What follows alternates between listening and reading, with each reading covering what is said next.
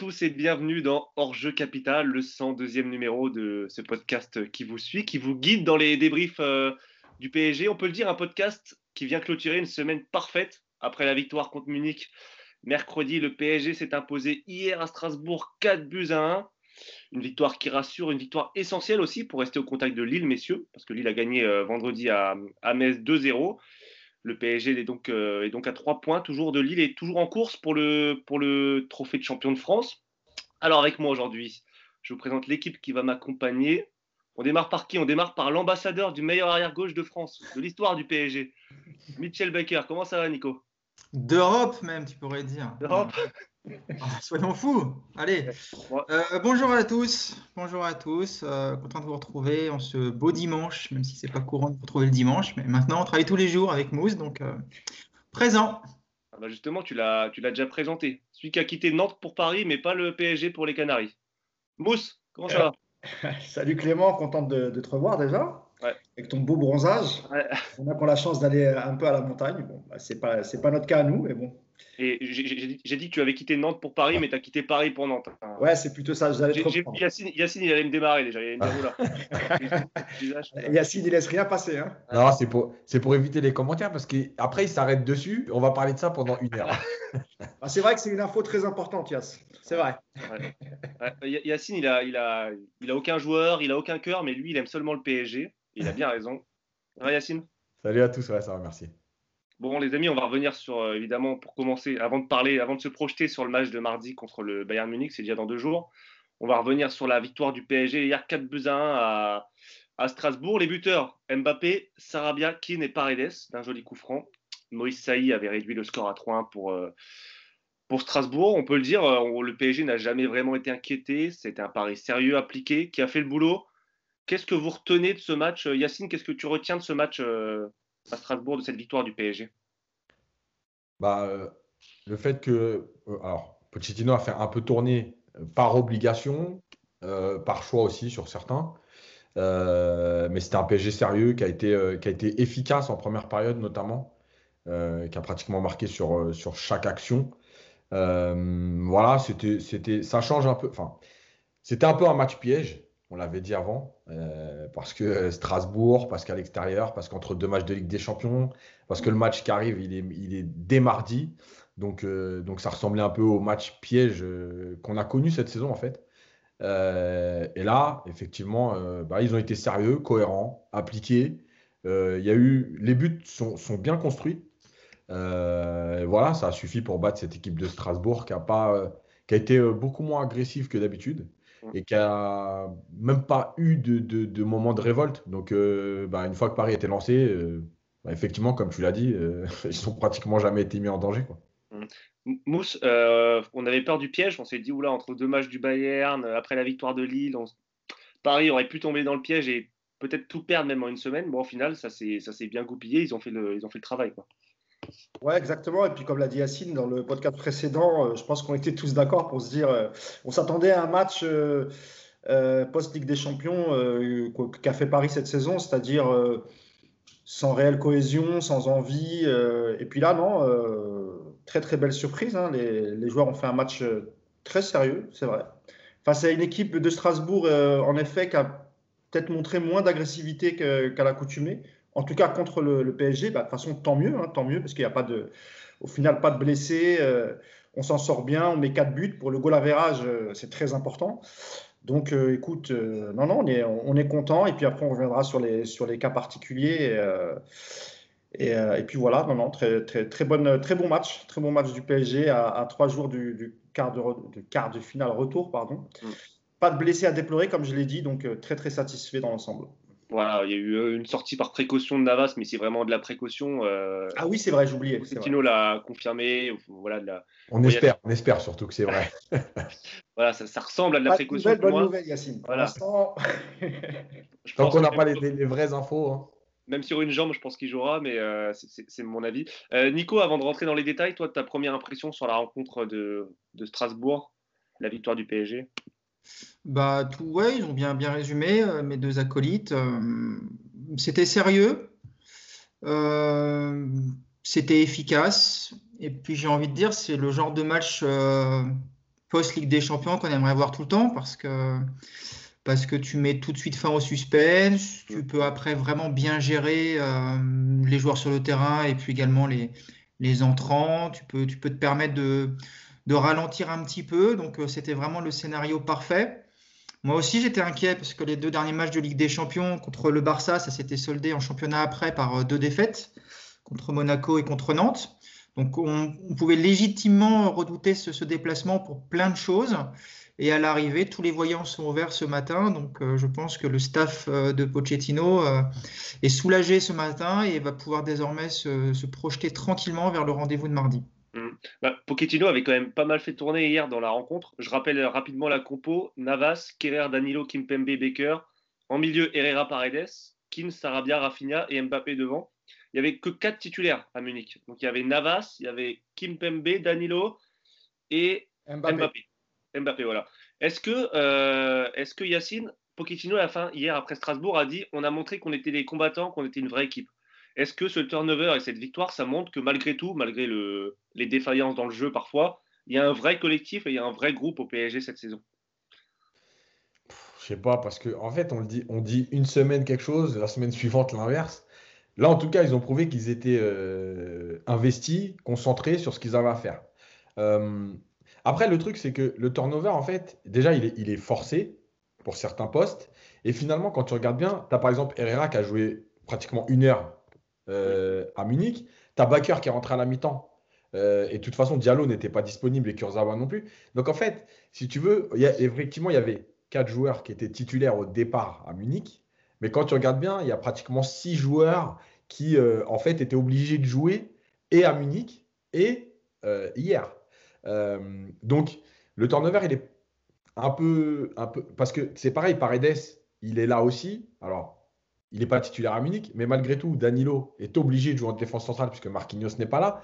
Donc, si tu veux, ce n'est pas, pas un turnover dans le sens où euh, je fais reposer les joueurs qui ont joué à Munich euh, parce que le match est mardi. C'est aussi parce que de toute façon, on n'a pas d'autre choix aujourd'hui. Il manquait du monde. Euh, voilà.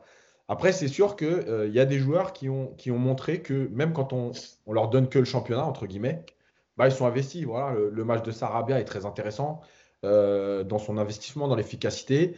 Donc, voilà, on a vu Keane aussi, euh, même si euh, on a bien vu au bout d'une demi-heure qu'il est venu échanger avec Pochettino. Alors je crois qu'il est vraiment en grande souffrance. On voit qu'il ne peut pas répéter les efforts, que quand il fait un appel, il lui faut 5, 6, 7 minutes pour refaire un appel.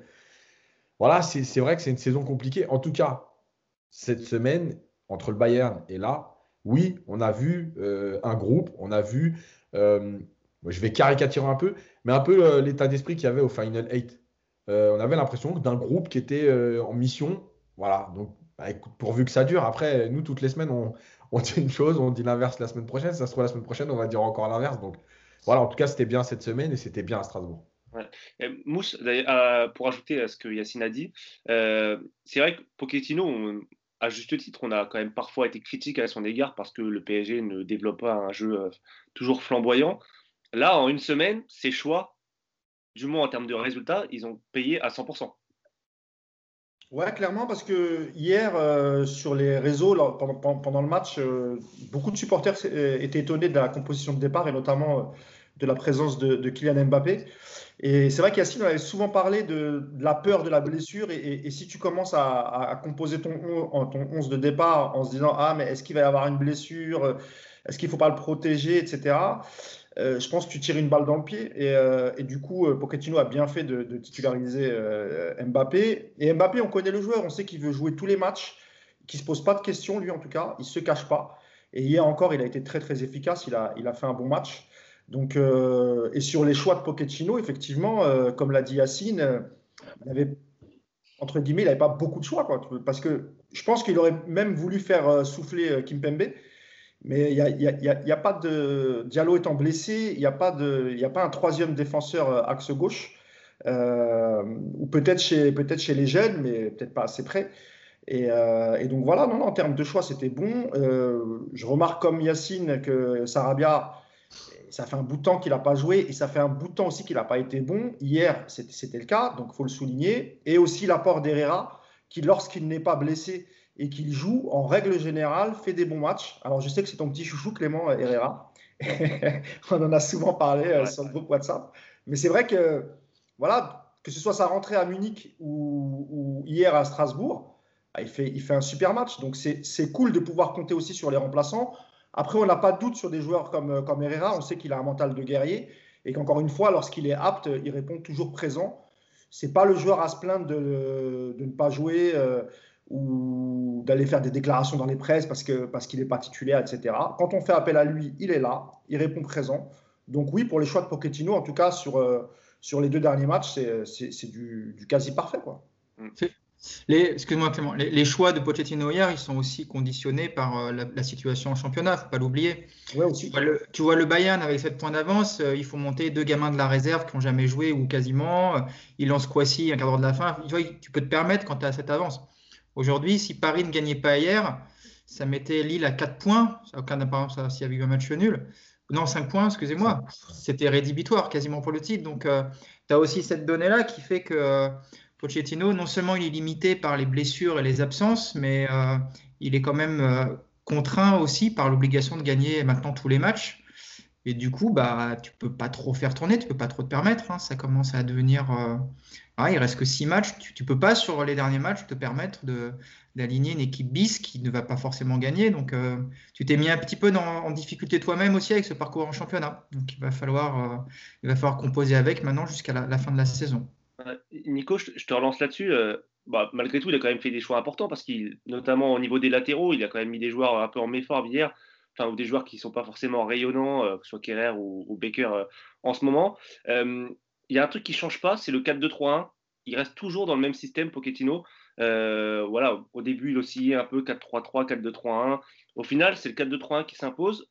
Est-ce que ça veut dire que on va entre guillemets scoltiner, même si c'est pas c'est pas un effort, mais le 4-2-3-1 jusqu'au bout Ça va être son système et ça ne bougera plus, tu penses? Bah, À partir du moment où il l'a aligné même à Munich, je pense qu'il va effectivement garder cette, cette compo euh, la plupart du temps. Peut-être qu'en fonction de l'adversaire, si tu te qualifies pour la demi-finale et que face à, je sais pas, admettons que tu affrontes Manchester et qu'il il identifie un, besoin tactique autre, peut-être qu'il s'adaptera, mais euh, il a mis cette, cette compo euh, à Barcelone, il l'a remis à Munich. C'était les, a priori sur le papier quand même les deux plus gros matchs. C'est son, son, schéma, il s'y tient, et puis quelque part c'est une bonne chose aussi, parce que ça veut dire que plutôt que de s'adapter aux autres, il essaie d'imposer son, jeu, ses idées. Moi, ça me choque pas en tout cas. Et puis c'est un 4-2-3-1 qui est quand même assez évolutif, euh, notamment avec Verratti. quand on voit Verratti, c'est 4-2-3-1 effectivement quand tu as le ballon, mais tu passes en 4-3-3 quand tu n'as pas le ballon.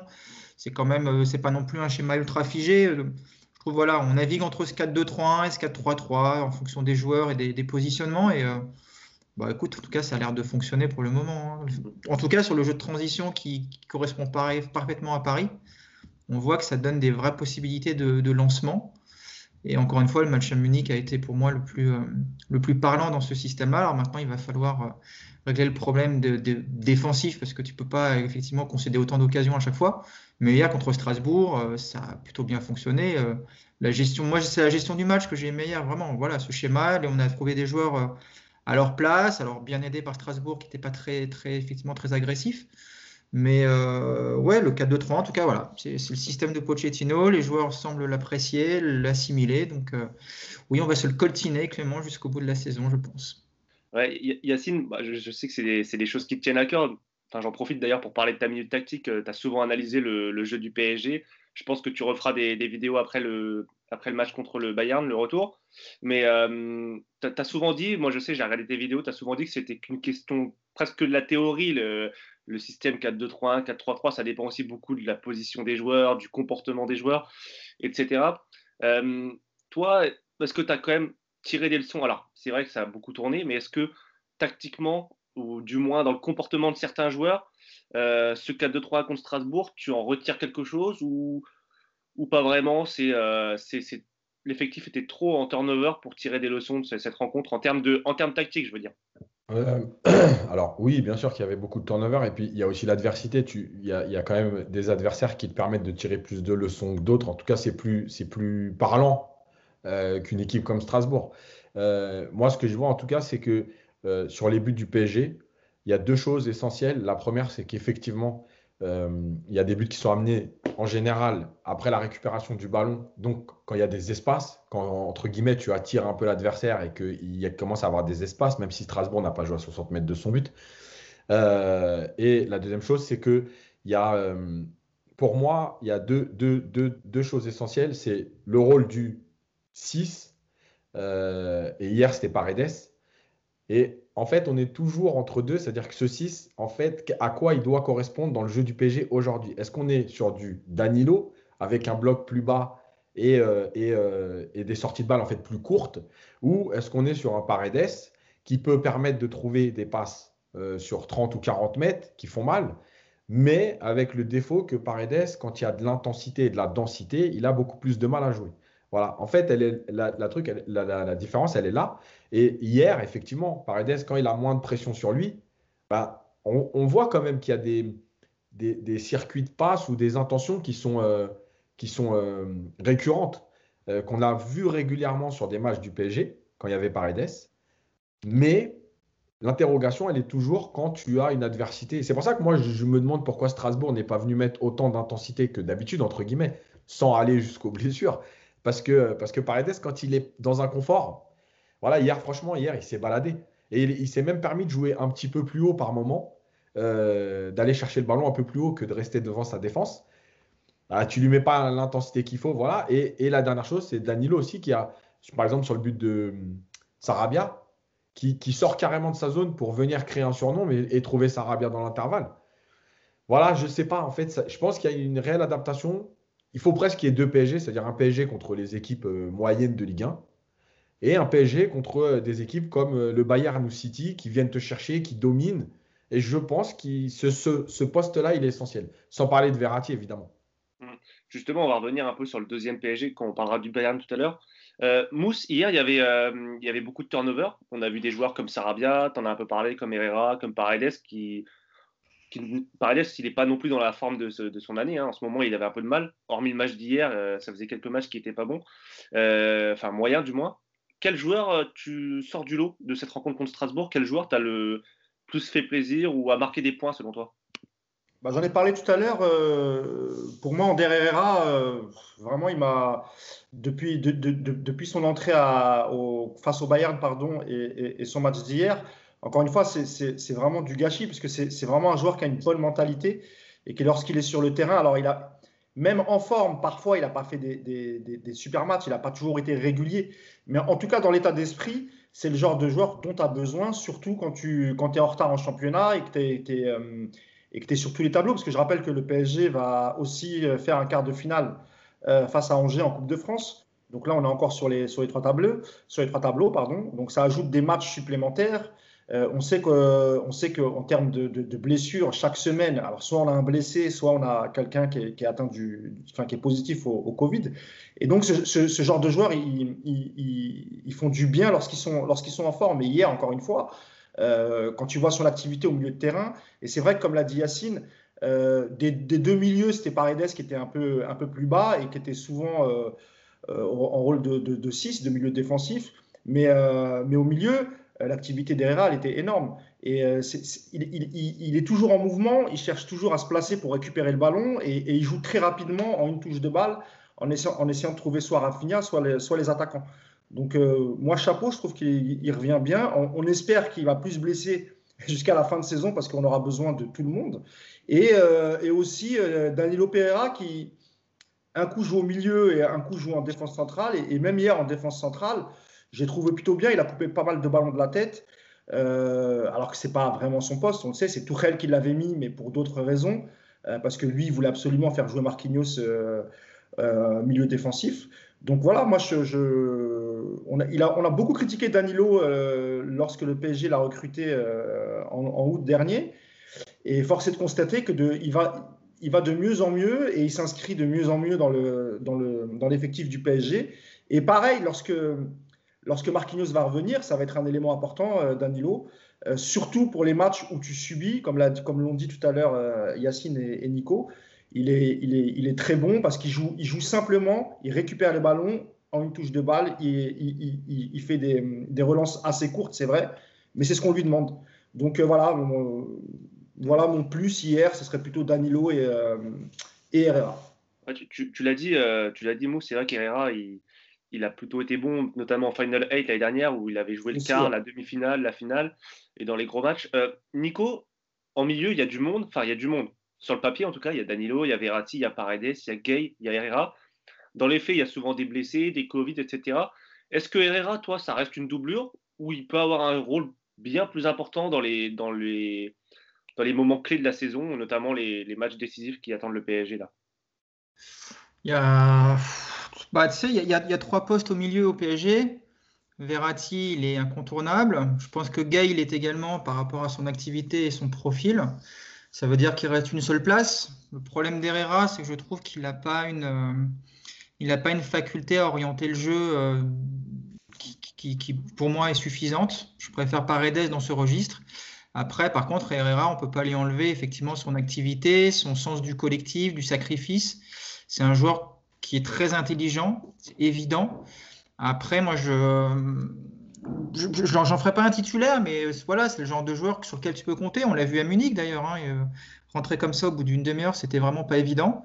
On avait vu notamment euh, Keane et, et, Baker en grande souffrance en entrant dans le match. Lui, Herrera, il est, il est vraiment bien rentré. Il a tout de suite trouvé ses, marques et, euh, et, tu sens que tu peux compter sur lui. Maintenant, de là à en, faire un titulaire euh, indiscutable des gros rendez-vous, je suis quand même pas encore complètement, complètement convaincu par ça. Et encore une fois, c'est aussi des questions d'association. J'ai quand même le sentiment que que Paredes associé à, à ça a quand même plus de ballons et ça a surtout une proportion euh, d'alterner jeu court, jeu long. Herrera, c'est ce qui va lui manquer. C'est que, voilà, effectivement, sur du jeu très court, sans prendre de risque, il est intéressant. Par contre, pour trouver des, pour casser des lignes sur la passe ou pour allonger le jeu, je trouve qu'il est un peu plus, euh, un peu plus limité. Donc, euh, j'en ferai toujours quand même une doublure. Yacine, si je parle un peu à ton côté coach, entre guillemets, parce que toi, tu aimes bien analyser le comportement des joueurs, le pressing, les déplacements, etc. Hier, parmi, si je te cite trois noms, allez, Herrera, Sarabia et Rafinha, lesquels, lequel tu penses qu'il a le plus euh, un rôle à jouer sur cette fin de saison au PSG, à apporter à l'équipe du moins, par rapport aux 11 qui se dessinent euh, ces derniers temps bah, en fait, moi, je pense que c'est Herrera parce que, euh, en fait, Herrera, il peut se situer dans plein de zones. Tu sais, au Real, par exemple, ils ont un joueur comme Vasquez, qui est à la base formé comme un joueur offensif, mais qui rend des services partout et euh, qui est toujours là. C'est-à-dire que tu l'appelles, tu le fais rentrer latéral droit, le, mec fait son match, il, apporte ce qu'il peut apporter.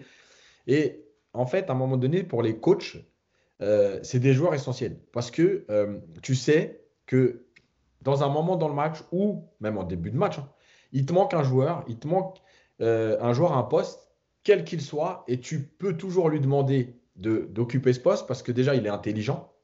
et il a une mentalité, qu'on appelle le soldat. Voilà, tu lui dis joueur latéral droit, ben, le mec, c'est pas son poste. Il va pas te dire, ouais, mais c'est pas mon poste. Il va jouer latéral droit et il va donner ce qu'il a donné en tant que latéral droit.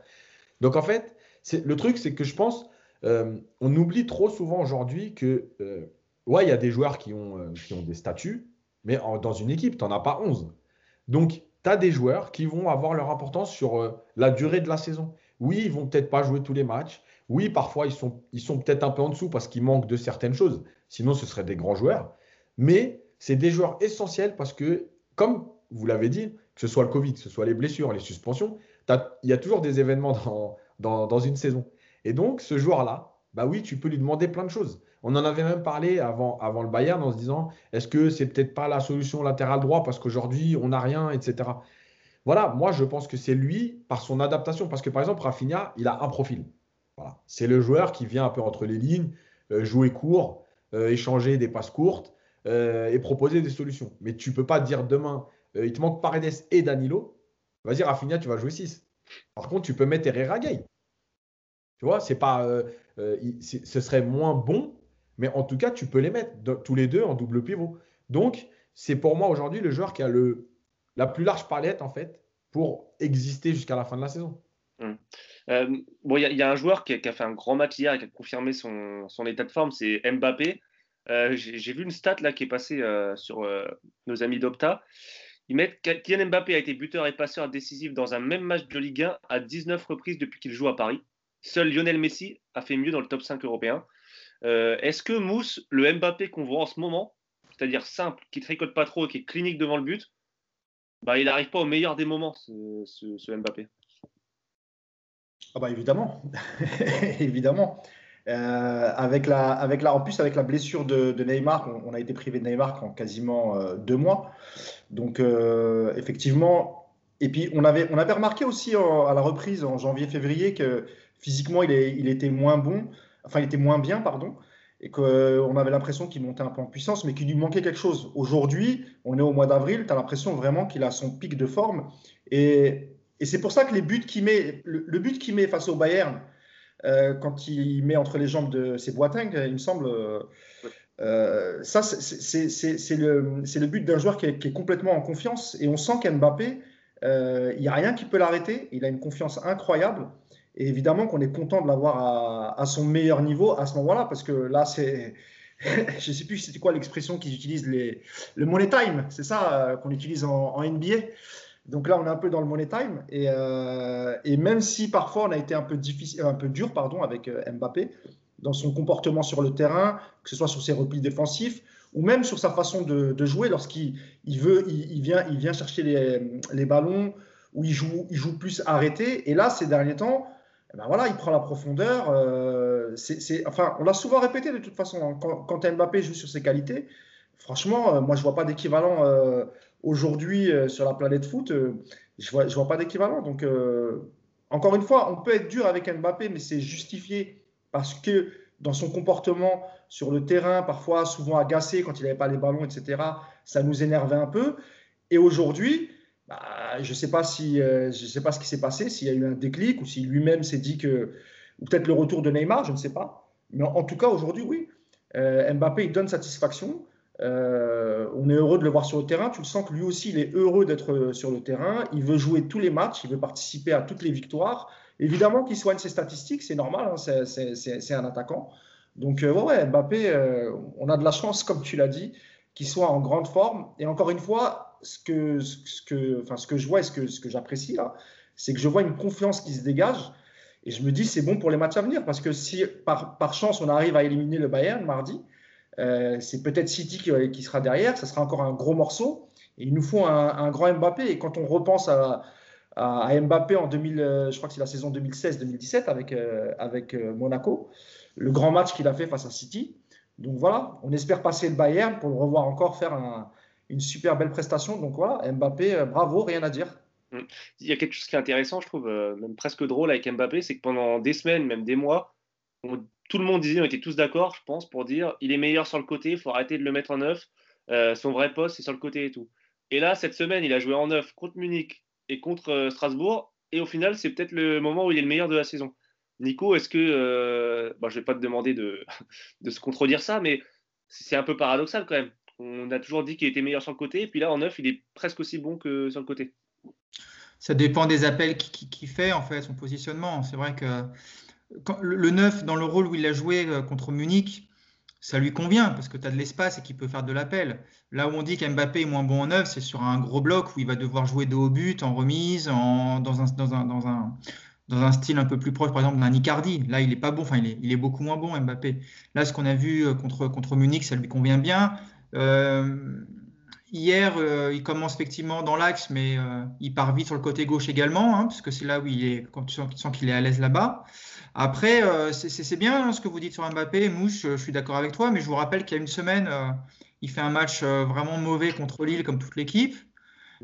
C'était en sortant d'une semaine internationale où il fait trois mauvais matchs également avec l'équipe de France. Donc, euh, on va peut-être pas non plus euh, tirer des conclusions trop, trop hâtives. Là, voilà, c'est bien. Il a fait une bonne semaine. Il a fait deux bons matchs. Euh, il a joué comme on aime le voir jouer, avec de l'espace. Maintenant, on verra. déjà, le retour contre Munich, ça devrait, au niveau du, scénario, ça devrait encore lui convenir. Mais on verra après, au prochain match, contre un gros bloc bien bas qui met des coups, s'il ne retombe pas dans ses travers. À râler tout le temps, à faire des dribbles inutiles et puis à pas se replacer. Là, en tout cas, c'est sûr que quand il est comme ça, qu'il est euh, investi, qu'il est concerné par le collectif, hier, il n'a pas fait des efforts monstres défensifs, mais il n'y avait pas non plus besoin de le faire. Mais voilà, je vais, je vais, je vais, je vais pas aller me faire floquer le maillot comme Mousse qui va y aller demain, parce que visiblement il est, il est en feu, il est content. Je vais attendre un petit peu de voir sur la durée s'il est capable de nous faire effectivement ce genre de prestation euh, jusqu'à fin mai. Non, Mousse, ça suffit. Tu n'auras pas ton maillot floqué précédente. deux choses. D'abord, en équipe de France, pas il ne joue pas dans la même configuration.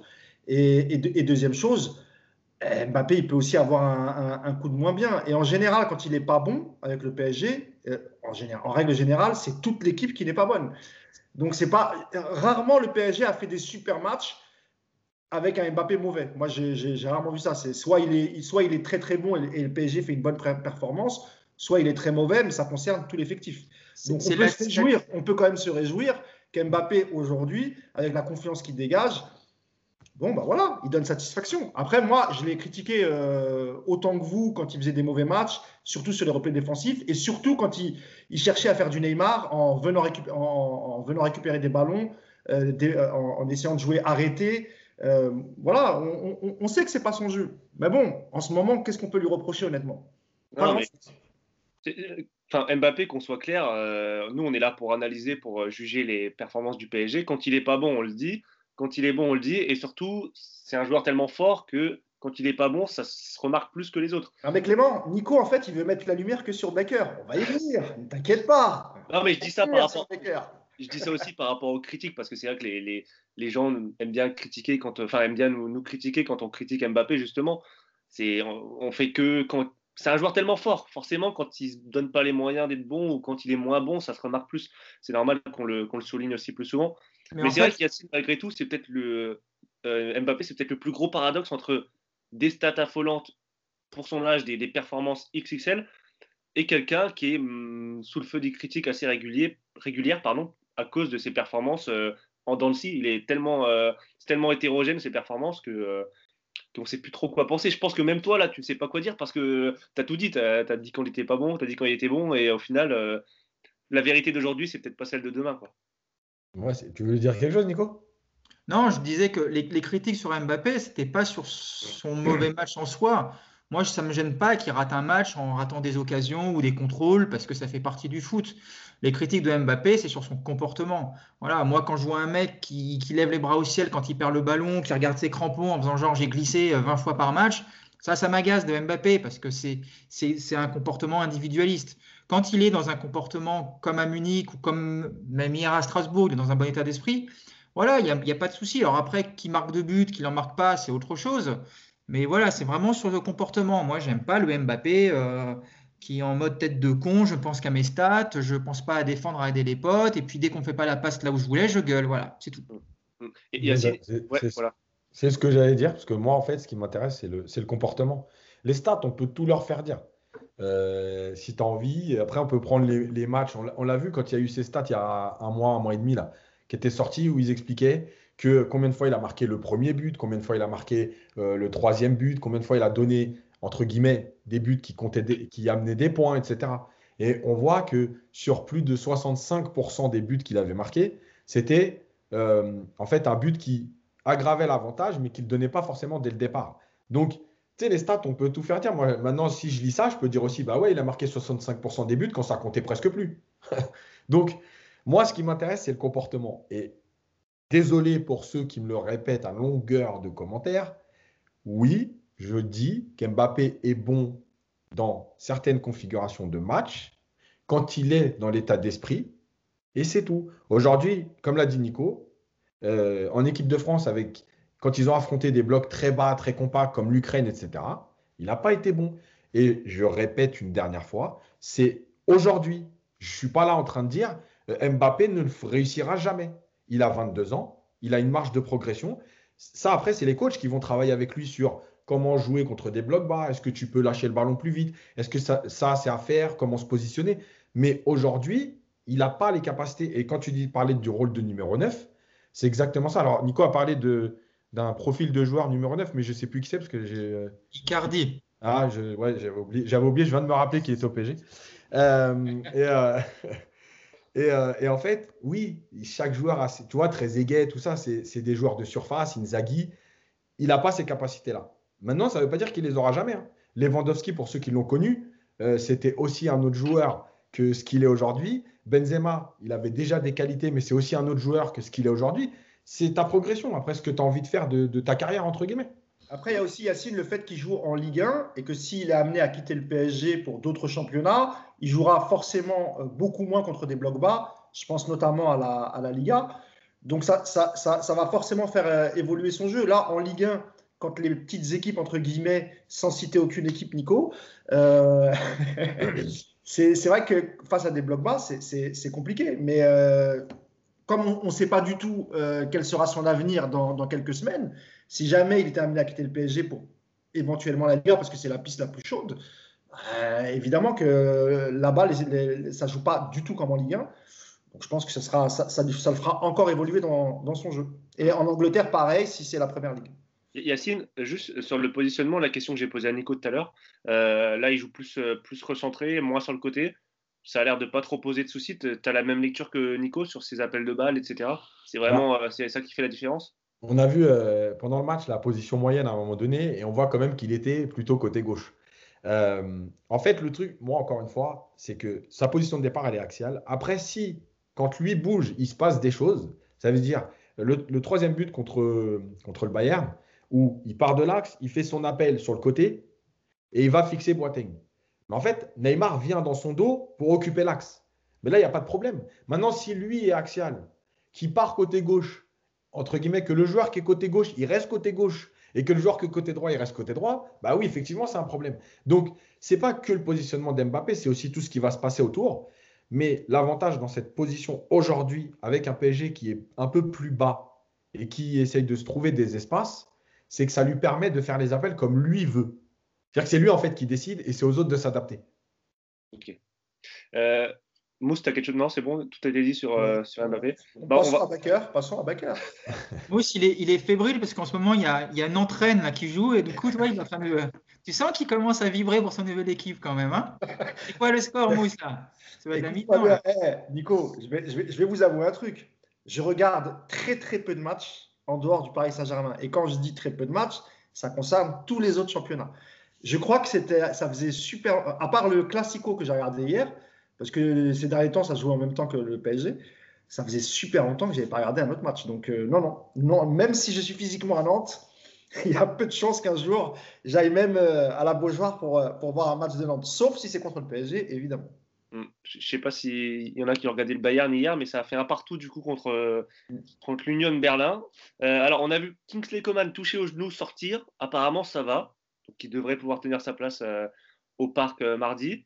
Euh, Goretzka, lui, qui est sorti contre le PSG, ça s'annonce un peu plus compliqué. Il devrait, euh, déclarer forfait. Donc voilà, le Bayern qui, euh, qui, va devoir faire face à une série de, blessures aussi, comme le PSG à l'aller. Un peu plus que eux à l'aller, parce qu'il y avait déjà Lewandowski, avec Nabri. évidemment, on s'interroge tous sur le PSG, quel PSG au match retour, quel visage Est-ce que le PSG va autant subir qu'à l'aller? Est-ce qu'il va proposer autre chose? Est-ce qu'il peut proposer autre chose? C'est aussi la question. Euh, allez, Nico, toi, tu vois comment ce match retour? Parce que là, ça y est, on, est à deux jours, on est à J-2, on peut se projeter un peu. Avant de parler de la compo d'équipe, parce qu'on va évidemment s'interroger sur les hommes qui vont composer le 11 du PSG, à quel type de match tu t'attends? Est-ce que tu t'attends au même scénario? Pochettino, il a un peu donné l'avant-goût hier. Hein. Euh, après, euh, au micro de Canal+, il a dit on va beaucoup souffrir, ça va vraiment être très dur, on va beaucoup souffrir. Moi, il m'a pas rassuré, je vais pas vous mentir. moi, pour moi, ce qu'il a dit, ça veut dire ça va être la même chose, on va devoir serrer les dents. Mais euh, toi, est-ce que tu t'attends au même match ou peut-être qu'avec certains joueurs, on aura un peu plus le, pied sur le ballon? Le, seul joueur qui, de toute façon, peut changer la physionomie, c'est Verratti. alors, il ne va, va pas révolutionner le jeu du PSG, mais il va lui permettre, en tout cas, s'il est là, de de garder un petit peu plus le ballon, de casser un peu le rythme et de pas se résumer à une attaque défense avec dès qu'on récupère le ballon, euh, soit on lance euh, Mbappé dans les deux secondes, soit on perd systématiquement la balle. Donc, euh, je pense que Verratti va avoir un rôle vraiment très important dans cette, dans cette manière de pouvoir un petit peu donner le tempo du match, surtout du jeu parisien. Après, sur la physionomie, je vois pas trop comment ça va changer. Hein. De toute façon, le, j'ai même envie de te dire qu'il n'y a pas trop intérêt pour le PSG à changer grand-chose, du moins dans le positionnement, parce que on a vu qu'un Bayern positionné très haut sur le terrain, ça offrait des boulevards derrière. Et évidemment que ça va être la force principale du PSG mardi soir. Par contre, il va falloir trouver un moyen, effectivement, de, concéder moins de, tirs, parce que je ne sais pas si le Bayern peut être aussi maladroit deux matchs de suite. ou si Navas peut être encore une fois impérial. Donc ça va être un mix à mon avis entre ces deux, deux données. Trouver le moyen déjà de, voilà, de calmer un petit peu la fougue du, Bayern et puis, et puis voir un petit peu. Mais de toute façon, ils vont pas trop nous laisser le choix, j'ai l'impression. Hein, ils vont ils vont avoir deux buts à marquer. Euh, mon avis, dans leur idée, c'est de mener à la pause pour, euh, pour mettre le doute euh, sur le, dans, dans, le PSG. Donc, je les vois démarrer très fort, le Bayern, jouer encore une fois très haut. Mais franchement, ouais, le, même scénario que le match aller, mais avec, avec, je te dis, ce facteur Verratti qui va te permettre peut-être d'avoir un petit peu de, de période de conservation, même dans ton camp, tu vois. Lui, il est fort pour récupérer des fautes, pour te faire remonter un bloc, pour casser le rythme du match. Mais euh, ouais, je vois pas trop comment ça peut être une autre, configuration de match en tout cas. Hein. Je vois pas le PSG euh, confisquer le ballon pendant 80 minutes au AS Bayern. Non Yacine, euh, au-delà de ce qu'a dit Nico, j'ai, tout à l'heure j'ai souligné les absences côté, côté Bayern. Ça veut dire qu'on devrait avoir Hernandez avec Boateng dans l'axe derrière et Alaba en milieu sûrement. Est-ce que ces absents côté Bayern, ça peut aussi changer quelque chose euh, Boitin, Clément, apparemment, il y a un souci. Hein, euh, il, peut, aussi lui aussi déclarer forfait. Hein. Ouais, alors il pourrait. Pour un, oui, c'est ça. C'est une éventualité. Pour l'instant, il tient sa place, mais euh, bon, il a, il a eu un coup aussi. Est-ce que ces absences, enfin, ces modifications côté Bayern par rapport à l'aller, ça peut changer la donne, Yacine, pour toi? Individuellement, oui, forcément. Mais maintenant, collectivement, non, parce que le Bayern ne change pas jamais sa façon de jouer. Quelle que soit la compo, euh, ça joue toujours de la même façon, avec la même idée. C'est de marquer des buts, c'est d'aller chercher, c'est de mettre des centres, euh, etc.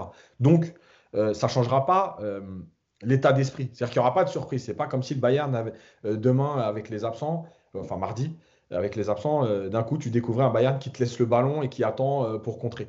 Ça n'arrivera pas. Donc, non, maintenant, dans la qualité individuelle, automatiquement. Euh, quand tu n'as pas Goretzka, euh, quand tu n'as pas Lewandowski, quand tu n'as pas Niabri. Euh, voilà, ça alors ça t'enlève des qualités individuelles au départ, mais ça t'enlève même des possibilités de coaching. Parce que quand tu as Niabri, tu as donc Coman, Sané et Niabri pour deux postes. Et il y en a un qui va remplacer un des deux à un moment donné dans le match. Donc tu vas trop prendre un mec avec de la vivacité, avec de la vitesse. Là, tu peux pas parce que de toute façon, il y en a un qui n'est pas là. Je pense pas que ça ne ça, changera pas l'état d'esprit du match. Euh, moi, je pense qu'il y a un, élément clé. Je l'avais montré dans la minute tactique justement après le match. C'est qu'en fait, on ne peut plus euh, subir autant de centres. Euh, le Bayern a fait 50 fois la même chose. Fixé, donné à Kimmich, il va chercher de l'autre côté sur Sané et on y va, ça déborde et ça centre. En fait, tu peux plus. Et la deuxième chose, c'est que, je l'ai dit, Paris a défendu avec son cœur contre Munich. Pas intelligemment, mais avec son cœur, ça a tenu. Euh, là, c'est pareil, tu peux pas subir autant de centres au deuxième poteau. Le but en finale de la Ligue des Champions, il arrive au deuxième poteau. Le but là, il arrive au deuxième poteau. À un moment donné, c'est pas possible de subir 50 euh, fois la même action. Euh, voilà, c'est. Moi, je pense qu'il y a malgré tout dans cette équipe une peur d'aller réellement chercher un joueur, de peur d'être éliminé.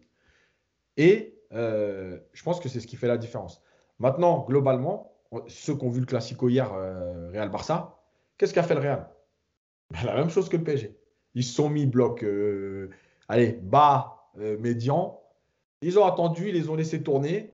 À chaque récupération de balle, ça cherchait Benzema soit en appui, soit Vinicius dans la profondeur. Et sur la première période, s'il y a 3-0, il n'y a rien à dire. Donc, écoute, ça, Paris, en fait, a les qualités pour, euh, pour, pour, pour faire mal au Bayern sur ses points faibles. Tu peux pas non plus demander à Pochettino demain de faire autre chose. Mmh. Oh, Mousse, on a appris ce matin que euh, Verratti et Florenzi étaient négatifs euh, à la Covid-19. Euh, Verratti devrait participer à la séance du jour, Florenzi peut-être demain. Alors, est-ce que les deux doivent absolument jouer contre Munich? Ma question, je sous-entends en gros par rapport à leurs conditions physiques éventuelles. donc Verratti, je suppose que oui, on est tous d'accord. Pour un Florenzi, est-ce qu'un Florenzi diminué doit jouer ou est-ce que est-ce qu'il faut privilégier Dagba plutôt selon toi? Alors déjà sur, sur, sur Verratti, il sera, il sera super important et, évidemment que même, euh, même en, manque de rythme, il faut qu'il joue. Parce que comme l'a souligné tout à l'heure Nico en début de podcast, euh, Verratti, lui, va jouer, euh, il peut jouer deux rôles en fait. Donc c'est ça qui est bien, c'est qu'offensivement, il va t'apporter beaucoup. Et dans le contre-pressing, il est toujours présent. Et surtout pour récupérer des ballons, casser le rythme, comme l'a dit Nicolas. Donc là-dessus, je pense qu'on est tous d'accord. Et même si il peut pas tenir les 90 minutes parce que le rythme sera très très élevé, eh ben, il peut jouer peut-être 55 minutes, 60 minutes, il nous fera, il nous fera du bien quoi qu'il arrive, parce que c'est le seul au milieu de terrain qui, lorsque on prend des vagues, est capable de garder un peu le ballon, de sortir du pressing, et ça c'est très très important. Donc sur Verratti, je pense qu'on est, on est tous d'accord. Et même s'il est euh, cramé à la 50e, ben, c'est pas grave. Il sort et il y a d'autres solutions. On peut faire rentrer un Rafinha ou on peut compléter encore le, le milieu de terrain. Sur Florenzi, j'ai des doutes parce que depuis le début de saison, il montre que physiquement, il est, il est, il est trop juste. Euh, et c'est vrai qu'avec un, match comme ça, avec autant d'intensité, et surtout le fait que, comme l'a souligné euh, Yacine, au match aller, tout passer, tout sur le, dans le dos des latéraux, et c'est la, la, la, vitesse, c'est pas sa qualité principale à, Florenzi. Alors oui, offensivement, euh, sur un contre rapide avec sa patte droite, il peut peut-être faire du bien, mais, défensivement, sur les phases défensives, ça, risque d'être compliqué. Donc écoute, moi, j'ai un doute sur, euh, sur Florenzi. Euh, Dagba, lui, en tout cas, euh, physiquement, il a l'air d'être bien. Donc, ce n'est pas le meilleur latéral droit, ça, on l'avait bien compris. Mais peut-être que ça va t'offrir peut-être plus de, plus de garanties qu'un Florenzi qui revient, qui n'a pas joué depuis un, un, bout de temps. Donc voilà, sur Florenzi, j'ai des doutes. Peut-être comme, comme Verratti, alors le faire jouer peut-être une mi-temps, voir ce que ça donne. Et si jamais c'est trop compliqué, bah, le sortir immédiatement. Hein. pas le choix. Hein. Mais non, Florenzi. Euh, voir ce que ça donne. Comme si c'était un match amical. On voit ce que ça donne et puis. Euh, ah, quand je dis ça, quand je dis ça, parce qu'on sait. Bah, comme il n'y a pas beaucoup de solutions. Mais c'était la façon dont tu l'as dit. Mbélé, on ne lui donne pas sa chance. Alors, il reste que Dagba. Dagba, on connaît, on, ne voit quasiment que ses défauts parce qu'il il montre très peu de choses en matière de qualité. Alors, c'est pour ça que je te dis, tu l'as souvent dit, Yacine, même si un joueur il est cramé, eh ben, on le fait jouer un peu. Et puis si ça ne va pas, on le sort. Donc c'était plutôt dans ce sens-là. Sinon, il y a Mbesso, qui avait convaincu aussi, ça peut être euh, une bonne. Euh, ah bon, on l'a plus jamais revu depuis l'année dernière et, la défaite face à Reims, je crois, au. au, euh, est parti donc. Nico, sur les, les, latéraux et plutôt ce que Yacine disait tout à l'heure, voilà, le PSG devra absolument ne pas subir autant de centres et autant de, de même, euh, même scénario, même attaque qu'à l'aller. Qu'est-ce qu'il faut modifier selon toi dans toute l'animation défensive pour ne pas subir autant de centres? Euh, Parce qu'on parle beaucoup des latéraux, mais il y a peut-être aussi les hommes de devant qui, qui, ont, qui ont leurs responsabilités. Euh, déjà, moi, je suis pas d'accord avec Mousse. Moi, je mets Florenzi, mais mille fois, sans aucune hésitation. Surtout qu'on sait très bien que les latéraux mardi vont pas avoir un rôle offensif. On va pas demander à Florenzi de faire 25 allers-retours. Il va devoir défendre. C'est un joueur d'expérience. Alors, c'est pas le meilleur défenseur droit de la planète, on est tous d'accord, mais euh, c'est pas un joueur qui a peur, c'est pas un joueur qui se cache. Moi, j'ai encore en souvenir son match à Barcelone qui était plutôt, pas mal. Donc, pour moi, il n'y a pas d'hésitation à droite, c'est lui que, que j'aligne. À gauche, évidemment, Diallo, s'il est apte à jouer. Sinon, vous connaissez ma préférence pour le, couloir gauche, mais je ne dirai pas son nom aujourd'hui. En même temps, il ne reste plus que lui. Alors. il reste plus que lui. Sauf Nico qu'à euh, Barcelone, il n'avait pas eu le Covid juste avant. Et on sait que le Covid, en termes de fatigue, ça laisse beaucoup bah, ah, dans ce sens-là. Sinon, je suis d'accord. Non, mais oui, il faut qu'il soit apte à jouer au football. C'est sûr que s'il est essoufflé en montant dans le bus, euh, il ne jouera pas, on est d'accord.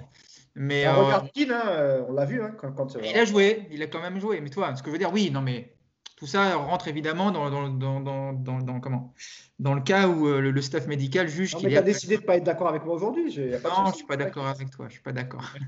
après, non, après, ce qu'il va surtout falloir changer, c'est ce qu'on avait déjà dit lors du dernier podcast, c'est qu'il va falloir absolument que, que les deux milieux offensifs ou les deux attaquants, comme, comme tu préfères, que ce soit, euh, bon, je ne sais pas encore comment on va se présenter, mais il faut que tu aies un, si c'est encore un Draxler et un Di Maria ou un Kine à droite, je ne sais pas, mais il faut absolument que ce, que ces deux joueurs-là viennent beaucoup plus bas sur le bloc et viennent aider les latéraux. On ne peut pas se permettre d'avoir des 1 contre 1 systématiquement sur des transversales comme on a vu, euh, comme le disait Yacine, 20 ou 25 fois dans le match. Tu ne peux pas laisser euh, des mecs comme ça tout seuls, euh, que ce soit Dagba ou Florenzi à droite ou Diallo à gauche. Tu dois les aider. Tu dois les aider, tu dois, tu dois diminuer les espaces et tu ne dois, pas, tu dois pas laisser des centreurs, comme on avait vu sur le but avec Pavard, s'encadrer des mecs plus vite. Donc ça va être ça va être un travail de bloc plus qu'un choix d'homme. Voilà, il va falloir que ce soit plus compact derrière et, euh, euh, Yacine le dit très bien, plus intelligent. On, avait, on, a, on a défendu de manière assez, euh, assez basique mercredi dernier. C'était vraiment très, très déstructuré comme défense. Ça a tenu, tant mieux. Mais à mon avis, il est là le, point, c'est d'avoir des deux duos sur les côtés beaucoup plus, beaucoup plus complémentaires dans le travail, beaucoup plus efficaces, beaucoup plus proches. Voilà. Mais encore une fois, pour moi, le choix des hommes, c'est Florenzi, Diallo et, et ça ne discute même pas. Quoi. Il y a une question qui se pose aussi, c'est avec le retour de Verratti, on sait que Gay devrait être aligné par rapport à son match aller et sa forme du moment. Peut-être Paredes aussi. Il se peut que, il se peut que Pochettino fasse appel à ses trois joueurs en milieu et donc que sur le flanc gauche, il y ait Neymar. Et on avait vu Neymar l'année dernière beaucoup, beaucoup défendre contre Dortmund notamment. Euh, Yacine, est-ce que ça peut être une option aussi de mettre un milieu à trois condensé avec Paredes, Gay et Verratti? Et sur les côtés Neymar et Di Maria, ou Kim, on va en parler après, et du coup de faire défendre euh, un Neymar qui euh, peut-être apporte plus de garanties défensives que Draxler Ouais, en fait, là, là l'avantage, c'est quand Verratti revient, tu as plein de possibilités. C'est-à-dire que tu peux démarrer avec Verratti Gay, même si tu veux, devant la défense, mmh. puisque tu as décidé de subir, et d'avoir un Verratti qui va pouvoir sortir les ballons sur, sur, bah, sur un contrôle, sur une première passe. Euh, tu peux le mettre en 10 et donc décaler, sortir ou Draxler ou Di Maria et décaler Neymar à gauche. Euh, les possibilités, elles sont nombreuses et c'est déjà bien. Euh, oui, moi je pense que de toute façon, et même à Munich, hein, même quand il a été, alors son début de match, enfin la première période, et même quand il a ressenti sa douleur aux adducteurs où il y a 5-6 minutes un peu bizarre, mais après où il se remet dedans, Neymar dans les gros matchs, vous pouvez tous les prendre, il a toujours fait le travail. Il vient défendre, il vient tacler, il va dans les duels et il pleure pas, ce qui est important. Donc du coup, euh, effectivement, ça peut t'aider à avoir euh, euh, à gauche bah, un joueur déjà qui va t'apporter un 2 contre 1 sur les côtés pour éviter les dédoublements, etc. Moi, pour moi, il y a, une chose essentielle, c'est que il y a les deux contre 1, ça c'est obligatoire, enfin c'est obligatoire. Il faut que ce soit fait en tout cas souvent. Mais pour moi, il y a, un problème d'attitude des latéraux où ils se mettent toujours à distance. Euh, et c'est pour ça que j'avais parlé d'Herrera. Euh, ils se mettent toujours à distance comme si, bon, j'anticipe un peu l'accélération de l'attaquant. Euh, et en fait, c'est une faute que font tous les joueurs de foot. C'est que si tu veux qu'un attaquant ne prenne pas de vitesse, il faut être collé à lui. Voilà. Et en fait, on pense que ces 1m50 vont te permettre de te retourner et de gagner 1m50. Mais quand le joueur a décidé qu'il a poussé le ballon, lui, il est face au jeu, tu peux, avoir, tu peux reculer d'un mètre cinquante, tu le rattraperas jamais. Donc, il y a cette idée des, associations sur les côtés, mais il y a déjà cette idée que les latéraux doivent être des défenseurs. Et s'ils ne veulent pas que les joueurs centrent et prennent de la vitesse, il faut les coller tout de suite. Et c'est pour ça que Florenzi, euh, contre Barcelone, par exemple, il l'a fait. Florenzi, il sait qu'il est moins rapide, mais justement, au lieu de faire cette erreur de se dire, je vais le laisser venir vers moi et anticiper, ben non, tu viens le coller. Et je l'ai montré aussi dans la minute tactique comment Leipzig avait bloqué Coman à savoir sortir sur lui-même très haut pour l'obliger, enfin pour pas qu'il puisse se retourner et prendre de la vitesse. Donc voilà. Et la dernière chose, c'est, je pense, le, positionnement de Verratti en fait qui va, qui va, euh, qui va engendrer tout ce qui va se passer parce que Verratti à Barcelone, par exemple, c'est lui qui a défendu du côté de Kurzawa. On n'a pas demandé à Mbappé de défendre. Quand il y avait Icardi en pointe et Mbappé à gauche, en fait, c'est Verratti qui venait défendre avec Kurzawa et Icardi qui revenait à l'intérieur un peu plus bas. Donc, l'avantage que, tu as quand tu as Verratti, c'est que quand tu parlais de Neymar tout à l'heure, tu peux aussi dire à Neymar, tu fais le travail, mais tu n'es pas obligé de le faire tout le temps parce que quand tu ne le feras pas, Verratti, il pourra venir, euh, il pourra venir coulisser. Il y a une question que vous avez soulevée un peu quand on a débriefé Strasbourg tout à l'heure, c'est euh, la double casquette de Paredes, entre guillemets, c'est-à-dire le Paredes quand on est tranquille et le Paredes quand euh, il y a plus d'intensité en milieu. Mousse, est-ce que finalement, Paredes, est-ce qu'il faut le. Deux questions. Est-ce qu'il faut le mettre pour euh, être plus agile avec le ballon et mieux ressortir les ballons Ou au contraire, ne pas le mettre parce que ça risque d'être un peu compliqué à la, perte du ballon et, euh, et dans l'intensité? Toi, tu ferais quoi si tu étais Pochettino? En fait, c'est la question que tout le monde se pose, en fait, parce qu'on enfin, l'a déjà rappelé au début du podcast. Il est évidemment moins à l'aise face à des équipes qui qui jouent, haut, qui, qui mettent un, très gros pressing. Euh, après, c'est pareil, ça va aussi dépendre de la position de, de Verratti. Si, si, Pochettino décide de faire jouer Verratti en 10 et euh, Di Maria à droite, euh, Neymar à gauche et Mbappé en pointe, tu vas te retrouver avec Gay et, et, Paredes. Et sans doute un Paredes qui, sera quasiment peut-être un tout petit peu devant les, les, défenseurs centraux. Et en phase défensive, un, un Verratti qui va revenir aider, aider Gay. Donc dans, cette configuration, ça, peut aller encore, mais euh, parce que le, Bayern va mettre la pression, c'est sûr. Il ne faudra pas se retrouver euh, comme le huitième de, finale retour face à, Barcelone et, paniquer et reculer, etc. Donc euh, la question a peut se poser, surtout que Bon, là, Marquinhos, c'est sûr, hein, il va être forfait. Donc, tu te prives de Danilo. Donc, Danilo va jouer en défense centrale, ça, c'est une, certitude. Après, oui, je pense qu'il va, aligner Paredes, quoi qu'il arrive. Mais il va falloir que, que Gay et Verratti euh, soient, présents, soient présents au milieu de terrain, surtout dans les, phases défensives. Donc, de toute façon, et en plus, dans sa position, Paredes, c'est vrai qu'avec son jeu long, euh, ça, peut, aussi faire mal au Bayern. Donc euh, oui, je pense qu'il faut mettre Paredes, euh, mais avoir la position de, de, Verratti. Mais moi, je suis quasiment persuadé, je ne sais pas ce que vous en pensez, je suis persuadé que Verratti va jouer, va jouer en 10 et, et c'est King qui va être sacrifié. Di Maria va jouer parce qu'il a été mis au repos là. Et, et Neymar sera, va, va, jouer sur le côté gauche et sans doute Mbappé en pointe. Donc je pense que ça sera une doublette Paredes-Gay Verratti un peu plus haut, mais on connaît Verratti quand il joue à ce poste-là, en fait, il occupe les deux postes. Ça, ça, ça, dépend des phases. Mais oui, je pense qu'on se dirige plutôt vers ça. Nico, tu es d'accord euh, concernant le milieu? Et notamment Paredes Est-ce que tu, est tu mettrais ou pas? J'ai envie de dire oui, mais je vais, je vais devoir dire non juste pour. Non, oui, oui, je suis d'accord. Je suis d'accord. L'avantage de ce milieu-là, c'est qu'effectivement, tu te, as vraiment trois joueurs qui travaillent tout le temps.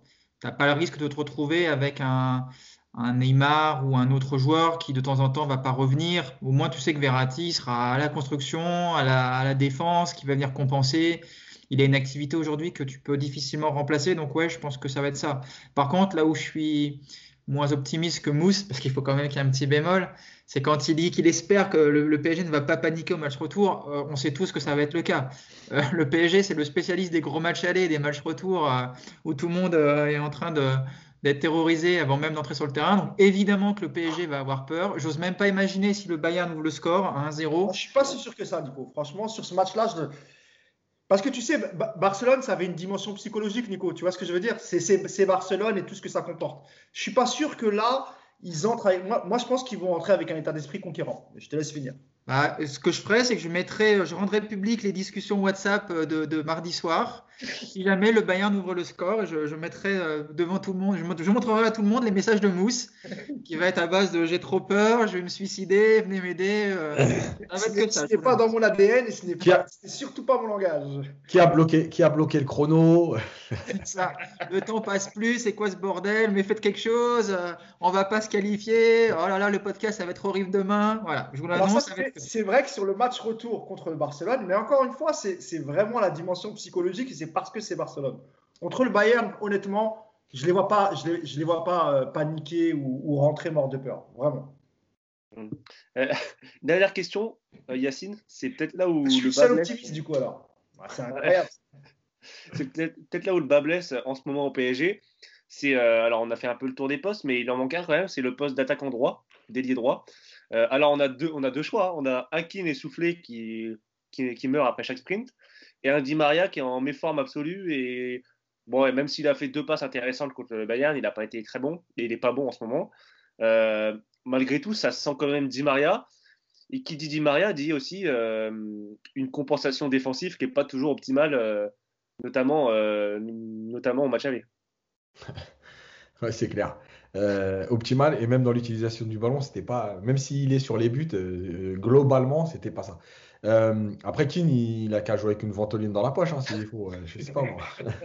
mais non, mais oui, oui, Keane. En fait, Keane, on a vu depuis le début de la saison son activité, etc. effectivement, son match à Barcelone, c'est une référence du travail qu'il y a à faire sur le côté d'un joueur offensif de côté.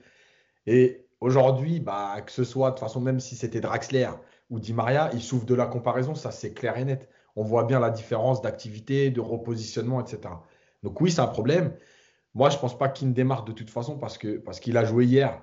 On voit bien déjà qu'il est fatigué. Et s'il a joué hier, c'est que je pense c'est dans l'optique de dire euh, ce sera Di Maria qui démarrera. Euh, maintenant, il faut aussi s'adapter aux joueurs que tu as. Euh, et, en fait, il y a des possibilités de, compenser en fait ce, manque d'effort avec tes milieux de terrain, euh, avec un positionnement euh, collectif. Parce que on le voit bien quand même depuis plusieurs semaines, Di Maria, il n'est pas dans le coup.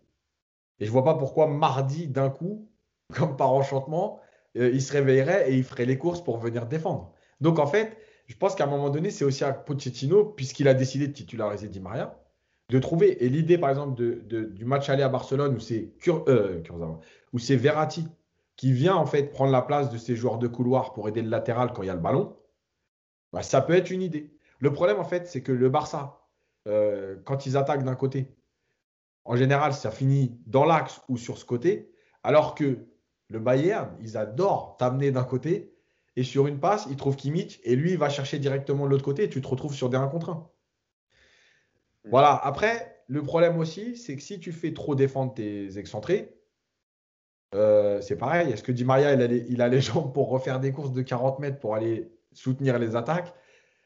Pas non plus. Et tu, et tu sais, quand j'ai revu le match du Bayern, je me suis demandé à un moment donné si réellement euh, Pochettino n'avait pas demandé de ne pas abuser dans les efforts défensifs pour pouvoir contre-attaquer en fait. En se disant, euh, il y en aura toujours au moins un des deux qui sera un peu plus bas. Donc Paris va défendre à 6 ou 7.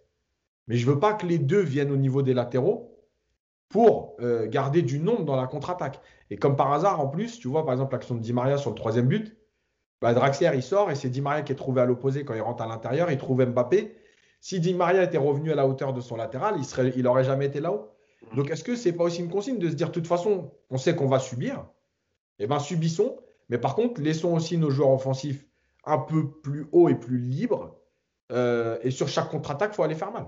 Mm. Ça peut être une consigne. Hein c'est peut-être une idée euh, un peu, euh, je suis pas coach, hein, un peu congrenue, et mettre Herrera et faire un milieu à 4 condensé, Paredes, Verratti, Gay, Herrera, et laisser les deux hommes devant. Est-ce que c'est pas une option pour un match où tu sais que tu vas subir énormément comme ça?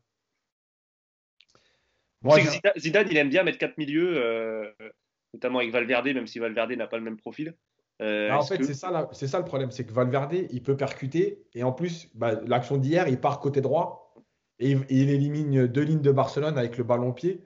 Donc le problème, c'est plus le profil. Euh, si tu joues avec ces quatre milieux-là, déjà, c'est quatre milieux axiaux de profil. Donc, tu vas qui tu mets sur les côtés pour défendre Est-ce que les deux devant, les laisser tout seuls comme ça? Parce que c'est aussi la largeur qu'ont donné, même s'ils n'ont pas été bons, la largeur qu'ont donné Draxler et Di Maria malgré tout, euh, qui a posé des problèmes. Parce que sur l'action du troisième but dont, dont je parle, Hernandez et Boateng, ils sont obligé de gérer ça. Si tu laisses que les deux, en fait, ils ferment à l'intérieur, ils font du 1 contre 1. Là, le fait d'avoir un Di Maria un peu excentré, un Draxler, bah, tu as des problèmes de positionnement parce que tu peux trouver extérieur, tu peux trouver intérieur. Je ne suis pas persuadé que ce soit une bonne solution et surtout quand ça n'a jamais été travaillé. Oui, c'est ce que j'allais dire, c'est que Pochettino, il n'a jamais changé de système euh, depuis qu'il est là. Ça paraît peu probable pour un quart de finale retour, surtout que tu as l'avantage quand même de changer de système comme ça d'une semaine à l'autre. ça paraît peu probable.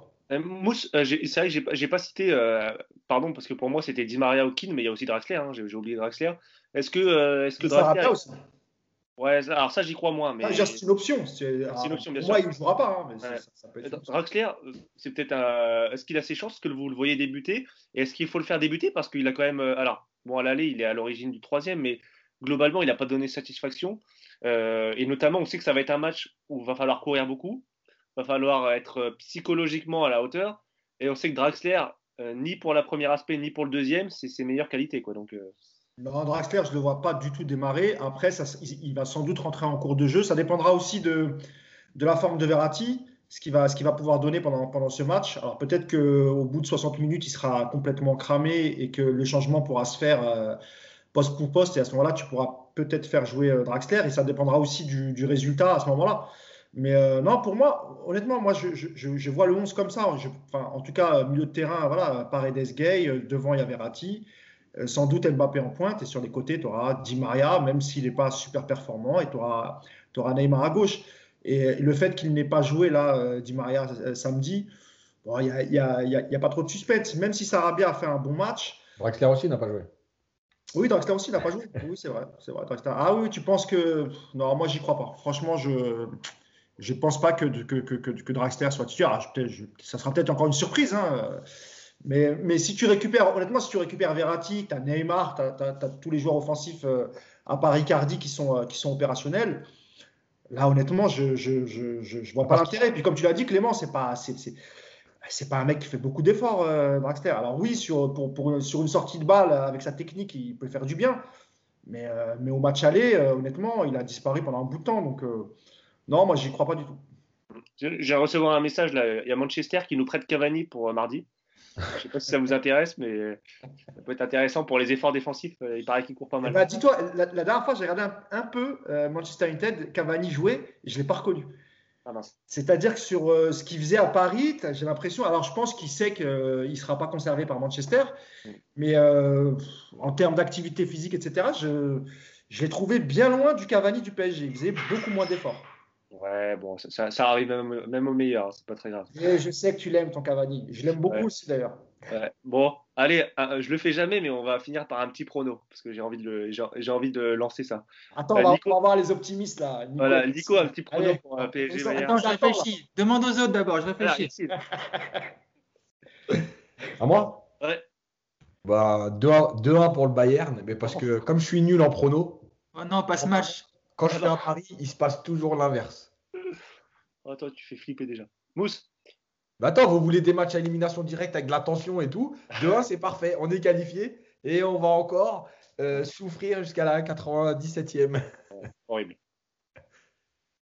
Ah, Allume ton micro. ton micro. Je, l'avais coupé parce que j'allais tousser, pardon. Ah, je disais donc, comme c'est au Bayern de faire le jeu et c'est au Bayern de prendre des risques, moi je vois une victoire du Paris Saint-Germain, 3 buts à 1. Ouf. Oh Nico Retenez bien ce score. Retenez bien, les amis. Déjà, moi je suis un un farouche militant de la fin des matchs aller-retour. J'aimerais que tout se joue sur des matchs aller seulement. Ce serait tellement meilleur pour le cœur. Alors après, alors le 2-1 pour le, Bayern de, Yacine, je refuse ce, scénario, surtout si le 2-1 il est marqué genre à la 55e, parce que la dernière demi-heure, euh, je n'ose même pas imaginer. Euh, bah écoute, moi c'est pareil, je suis vraiment une grosse quiche en prono. Alors vu que je suis une grosse quiche, bah, je vais dire victoire. Euh, allez, je vais tenter la grosse cote. Je vais dire 0-0 les amis. Notez bien. Ah ah, c'est bien, c'est parfait 0-0. Je, je, couperai, je couperai parce que là, ça va être dur pour lui après. Allez, et moi je dis un petit 2-1 pour le PSG, comme ça on coupe la poire en deux. Euh, voilà. Bon, merci les amis. Parce que derrière, en plus, après, on a un tour facile, donc. Euh... Oula, tu t'emballes. C'était quoi le résultat aller euh, C'était victoire de City. Euh, 2-1 contre Dortmund. Hein. Ouais, exactement. 2-1 chez eux ou... l'année dernière qui nous ont dit ouais, votre parcours, il est bidon. Cette année, nous ont dit, votre parcours, vous allez le mériter. D'ailleurs, en cas de demi-finale, j'ai pas envie de porter la poisse, mais en cas de demi-finale, l'aller est à l'extérieur ou au Parc des France euh, Au Parc, je crois. Ok. ok, très bien. Et eh ben on verra ça mercredi si on accède aux, demi-finales ou pas. Euh, rendez-vous mercredi, je suppose, pour un podcast. Le débrief. Mousse, euh, Yacine, pardon, tu auras des, ou, des pas, minutes... ou pas, ou pas, parce que ça dépend dans quel état on sera. Yacine, pas de minute tactique avant le Bayern, mais après. Je vais en faire une, mais pas. Euh, je vais en faire une plus euh, en mode euh, projection sur ce qu'on doit faire. Un peu causerie, comme j'avais fait à l'aller, sur les deux, trois points qui sont essentiels. Ben voilà. Rendez-vous pour sur la chaîne YouTube de Paris United pour ces vidéos de minutes tactiques. C'est pas une minute, hein, c'est 25 minutes en général. mais voilà. Tant que les gens se plaignent pas. Mais voilà, mais c'est top et ça permet de mieux comprendre le, jeu du PSG. Hein. Je pense qu'on a tous. on non, mais à quand la minute Baker pour, pour Nico? Le problème, c'est que là, j'ai eu déjà 4 mois où j'ai pas pu avoir une image. Donc là, j'en ai pris deux sur chaque match. Normalement, s'il fait encore 2-3 matchs, je pourrais faire une minute. Ouais. C'est moche. C'est moche parce qu'en plus, hier, il fait, il fait un bon match, mais il a eu 6 dans l'équipe. Et pour moi, l'équipe, c'est le journal référence. Ouais, bah oui. Je le dis.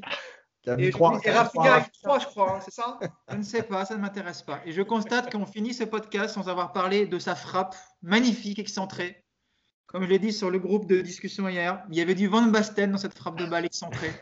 Elle est pas loin de la lucarne, franchement. Il manque quoi, 3-4 mètres? On n'en a pas parlé. Je pense qu'on en parlera peut-être du coup la prochaine fois. Mais... On fera la seconde Baker, pas la minute. Ah je, trouve ça bien de finir le podcast sur cette belle note euh, de Baker. Je pense que tu peux, tu peux être satisfait, Nico, même si on en a pas parlé. Juste dans la minute, j'en ai quand même parlé hein, de son interception de la tête qui, qui amorce le contre du troisième but. C'est bien. Par contre, juste un petit message justement à tous les gens. Dès qu'il y a Baker qui apparaît quelque part, arrêtez de me notifier. Là, j'en peux plus. Là, parce que je, reçois. Là, quand, dès qu'il rentre, je reçois 45 notifications. Ah, ça y est, il rentre, Nico, Nico. Laissez-moi un petit peu quand même que je. Faut que tu gères. Non mais Nico, faut que tu crées, faut que tu crées un compte Twitter euh, dédié à Baker. Comme ça, ton compte perso, il est tranquille. Et puis voilà. je, vais y penser. par contre, franchement, Baker, ça ne doit pas être un bon gars parce qu'il aurait dû t'envoyer un maillot depuis longtemps. Il n'a pas encore vu, il n'a pas vu. Mais t'inquiète pas, les, hashtags commencent à prendre là, sur, sur Twitter. Et surtout, tu vas en faire quoi de ton compte si, euh, si jamais il quitte le PSG Je le vendrai, je le vendrai. Ça être les comptes Twitter, Clément, tu sais. Hein euh, ok. Bon, allez, on termine là-dessus. Merci les amis de m'avoir accompagné euh, en ce dimanche pluvieux. Et, et, puis on croise les doigts et puis on espère que nos pronos, hormis celui d'Yacine, seront bons pour mardi soir. Moi, je suis nul en pronos, donc bah, on est qualifié, donc c'est pas grave. Voilà. et, une fois n'est pas coutume, allez Paris pour, pour mardi. Allez, salut. Ciao. Ciao.